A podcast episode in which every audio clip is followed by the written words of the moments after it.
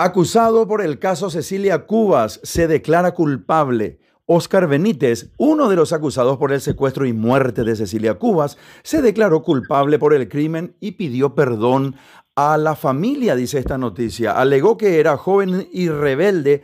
El juicio en su contra por el caso de Cecilia Cubas comenzó en enero del año 2021. Vamos a hablar con el doctor Rogelio Ortúzar. Él es fiscal que entiende la causa. ¿Qué tal, doctor? ¿Cómo estás?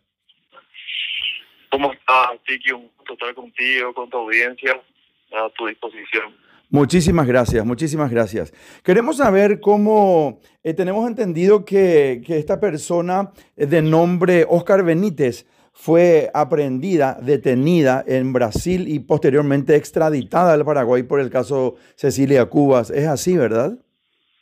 Sí, efectivamente, eh, él eh, fue, digamos, individualizado en cuanto a su participación en el secuestro y homicidio de Cecilia Cubas, ya desde muy temprano, tan pronto eh, tomó intervención la fiscalía y se encontró el cuerpo, él ya, digamos, fue individualizado, identificado, eh, se mantuvo prófugo durante muchos años eh, y al cabo de aproximadamente 13 años fue, digamos, ubicado en, en San Paulo, en Brasil. Es detenido ahí por, una orden eh, internacional de, captura. Y se inicia el proceso eh, engorroso de extradición, eh, una lucha legal que demoró también su tiempo. Y que al cabo del cual el Tribunal Supremo de Justicia de Brasil eh, le dio la razón, o nos dio la razón, digamos, y fue extraditado y puesto a disposición de la justicia. Posterior a ello, todos los trámites hasta llegar a lo que eh, fue el inicio de este juicio, que fue el 5 de enero de este año. Llevamos seis, seis meses y medio de juicio. Y hoy era, digamos, la, la última oportunidad que tenía el, el acusado de, de, ejercer su defensa, ¿verdad? De manera material, es decir, su defensa de manera directa, declarando o no, para que es un, derecho que, tiene el, el, sometido al proceso, digamos. Y efectivamente, y hasta de manera inédita, insólita. Y sorpresiva, me imagino también, doctor, ¿verdad? Efectivamente, así fue una sorpresa particularmente para mí. Yo estoy que, convencido que también para los que participamos, incluidos los tres jueces de sentencia, en donde él mismo se, se declara culpable con estas palabras de los de los cargos que se le acusan que son de secuestro y de homicidio de quien en vida fuera Cecilia Cuba Usinqui. Acá hay una parte de la noticia quiero leer contigo, eh, doctor eh, Rogelio Ortúzar, y quiero compartir también con la audiencia. Benítez que es eh, esta persona que está, de la cual estamos hablando, fue extraditado desde el Brasil en el año 2019. Está acusado de homicidio, de homicidio doloso, agravado y secuestro. Eh, atiendan bien, el hombre habría alquilado una casa cerca de donde residía Cecilia Cubas para vigilarla antes de capturarla en septiembre del año, del año 2004. Además arrendó propiedades en Lambaré, Luque y Fernando de la Mora para que los demás cómplices se resguarden. Quiere decir que él fue una de las personas que cuando cerca de la casa del expresidente Cubas eh, venía Cecilia en una Nissan Patrol de color bordó y le cerraron el paso y finalmente terminaron rompiéndole el vidrio y llevándola. Él fue una de las personas que participó en ese evento, doctor. Sí, eh, él fue una de las personas. En realidad, él eh, es eh, fue una persona sumamente encumbrada dentro de la organización criminal y particularmente en, en todo estos hechos lamentables, del cual resultó víctima Cecilia Cubas. él era un jefe operativo y era el contacto entre el grupo decisor, que ya están condenados eh, en un anterior juicio y el grupo operativo que estaba a cargo de él.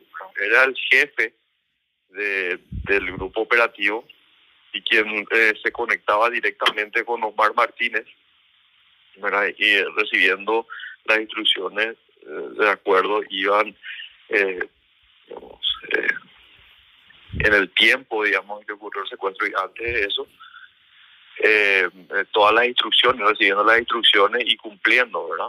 Eh, tanto así que ya días antes del secuestro, de la privación de libertad propiamente dicha, él se encargó de coordinar y también de participar en el seguimiento que la víctima hacía en cuanto a su rutina.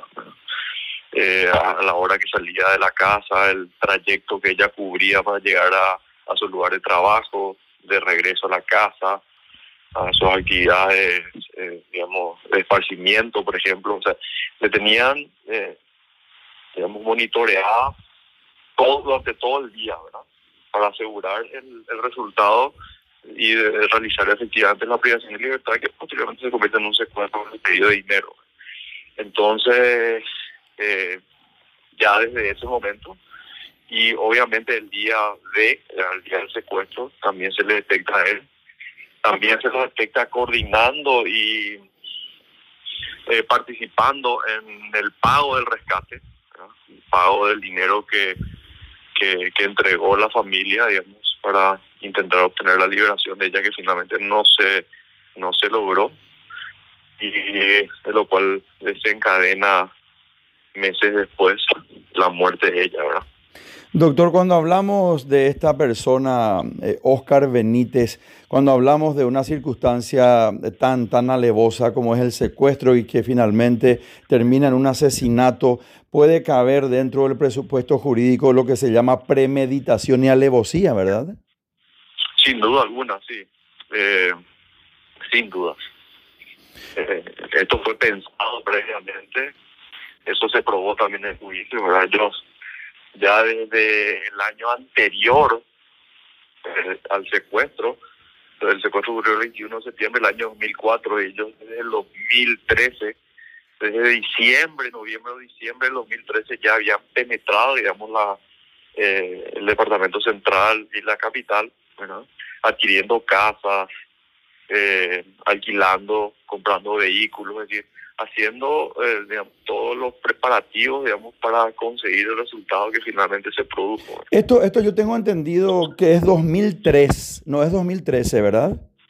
No, el secuestro fue el 21 de septiembre del año 2004. Ya, pero no, no, como estás hablando de, de la preparación para el secuestro, eh, creo, 2003. Ah, claro, claro. 2003. Sí, noviembre o diciembre del año 2003. 2003. No, no, claro. Como, yo, como dijiste 2013, yo considero que fue un error involuntario, ¿verdad? Sí, un error involuntario. Sí, 2003. 2003. Noviembre, noviembre diciembre de 2003. Así es. Ellos ya estaban asentados, digamos. Claro. Y reclutando y comprando. Bueno, todo, todo lo que significó, digamos, la, la logística que necesaria, digamos, para realizar eh, los hechos. Así es. Doctor, eh, hay una máxima que dice a confesión de parte relevo de pruebas. Eh, eh, eso, eso también tendría hoy día, o sea, se, se, estaría practicando dentro de estas circunstancias, ya que él mismo está confesando haber sido el, el partícipe y el autor, o sea, hoy día es un autor confeso de este crimen, ¿verdad? Sí, es un autor confeso, ¿verdad? Pero nuestro sistema legal exige, ¿verdad? Eh, comprobar, ¿verdad?, de que también esos dichos eh, sean estén acompañados, digamos, de material probatorio eh, que, que indique justamente que esa confesión realmente es verdad. De manera de que eh, los, digamos, los pasos que deben seguirse continúan inalterados, ¿verdad? Por, por imperio legal, es decir, hay que alegar sobre la existencia del hecho que más de ser un hecho público, pero hay notorio, lo está también confirmado por otras sendas sentencias anteriores en relación a este mismo caso.